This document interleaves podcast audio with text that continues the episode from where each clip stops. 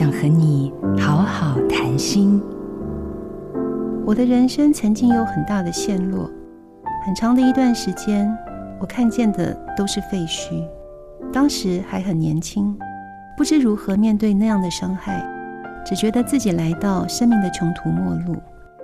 我在比谷底还深的地方坠入生命的陷阱，并且被埋入土里。后来，我开始每天早上到住家附近的山上散步，在一棵樱花树下的大石头上静坐。我总是带着一本书、一本笔记簿和一支笔，写下流过我心中的那些极光片语。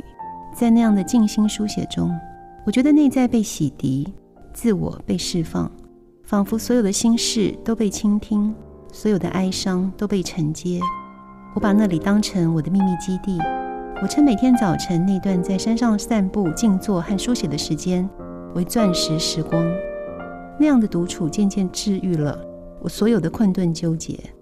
感谢书写的作用，就算曾经被埋入土里，也能长出心灵的绿芽，开出生命的花。深入内在，开启灵感，得到自由与疗愈。我是作家彭树君。做自己的主人，找回你的心。印心电子，真心祝福。好家庭联播网，中部地区古典音乐台 FM 九七点七，北部地区 Bravo FM 九一点三。